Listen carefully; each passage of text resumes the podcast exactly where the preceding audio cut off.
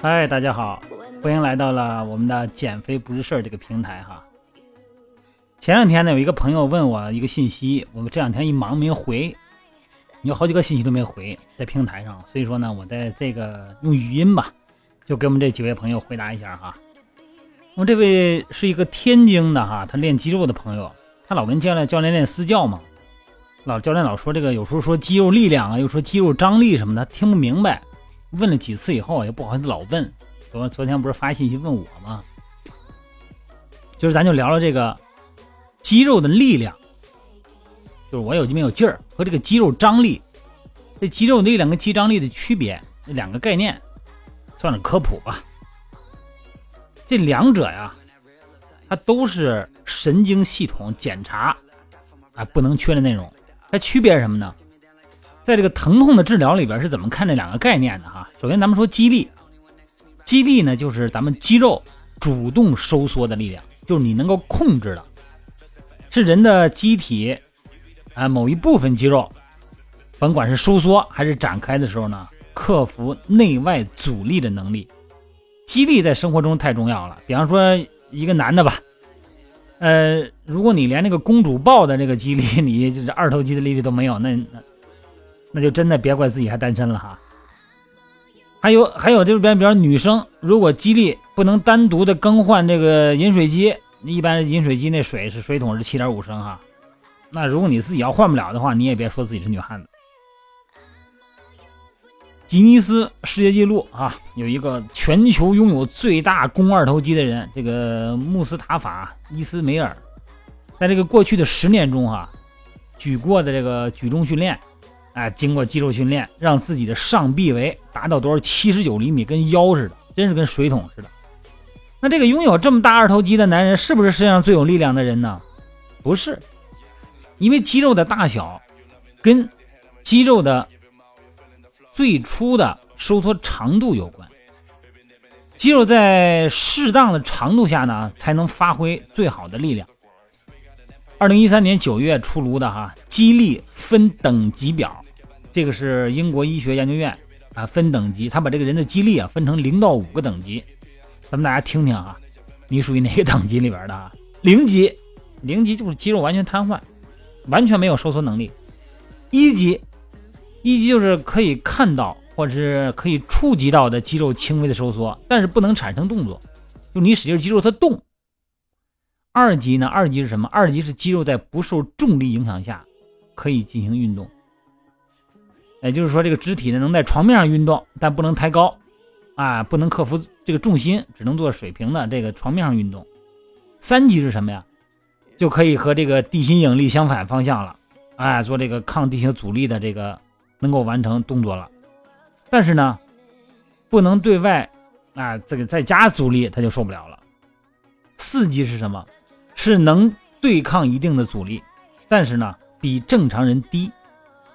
五级呢？五级就是正常的人的生活能力，这就是这么个五级。咱们身体每条肌肉纤维里边，哈，基本的单位是这个肌纤维里边的肌基本单位是肌节。肌节内的收缩呢，这个收缩蛋白呢，呃，比方说肌动蛋白啊、肌球蛋白相互作用，啊，产生了肌肉的力量，产生了一个动作啊。很多的时候啊，肌力呢是用咱们肉眼看不见的。比方说咱们安静的时候坐着或站着。你虽然没产生太大的动作，但实际上呢，身体的肌力还是存在。比方说，你维持身体的正常形态呀，是吧？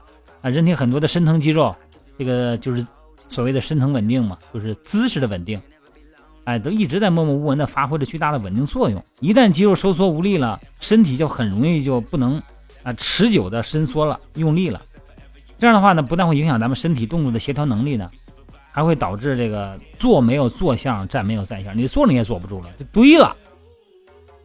而且呢，精神不振，还还会导致咱们注意力不集中。所以说呢，这个这个肌肉的肌力，这个有大有小，但是最基本的，它得维持你正常的生活的这么一个形态。这个肌肉的延展性很强哈，什么是延展性？可以拉长，能拉长到多少？能拉长到出长度的百分之一百四。肌肉的收缩伸展都是有极限的啊，被拉的太长和太短呢，都容易让这个肌力丧失。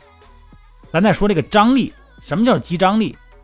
在肌肉在静止松弛状态下的紧张度叫肌张力，就是在完全松弛状态下肌张力呢，主要是由这个筋膜啊、肌腱表表现出来的。肌张力也是维持身体各种姿态啊和这个正常生活的基础，表现很多形式啊。肌肉在运动过程中呢，这个张力称之为运动性的肌张力，是保持肌肉联动、连续、平滑啊，就是不颤抖、不痉挛，这是一个重要的因素。肌力和肌张力同样都是维持咱们身体稳定，但是两者有什么不一样呢？这个肌力呢，是在可活动的基础上的灵活的控制能力。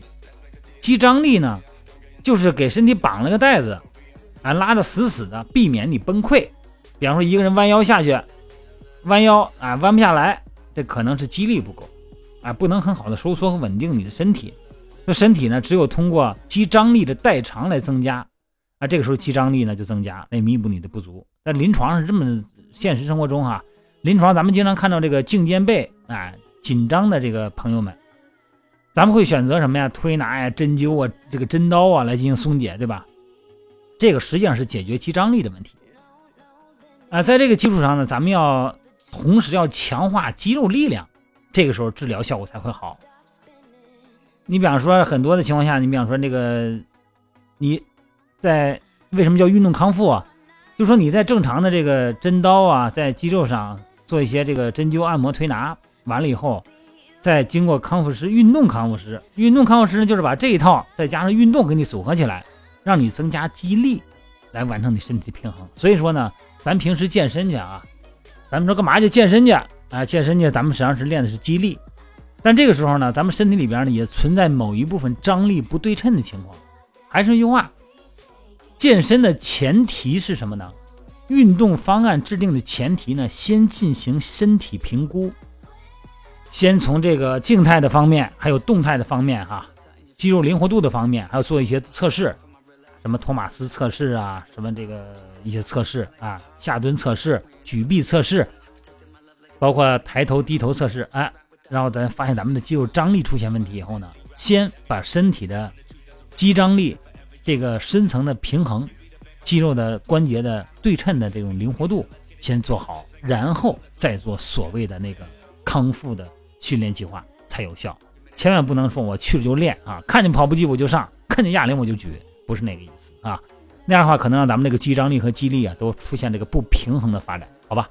今天咱就跟各位聊到这儿哈，一定记住哈，咱们身体的肌力和肌张力这两个都是要通过测试才能获得的，赶紧去找你的私人教练做一下激励和激张力测试啊！好嘞，拜拜。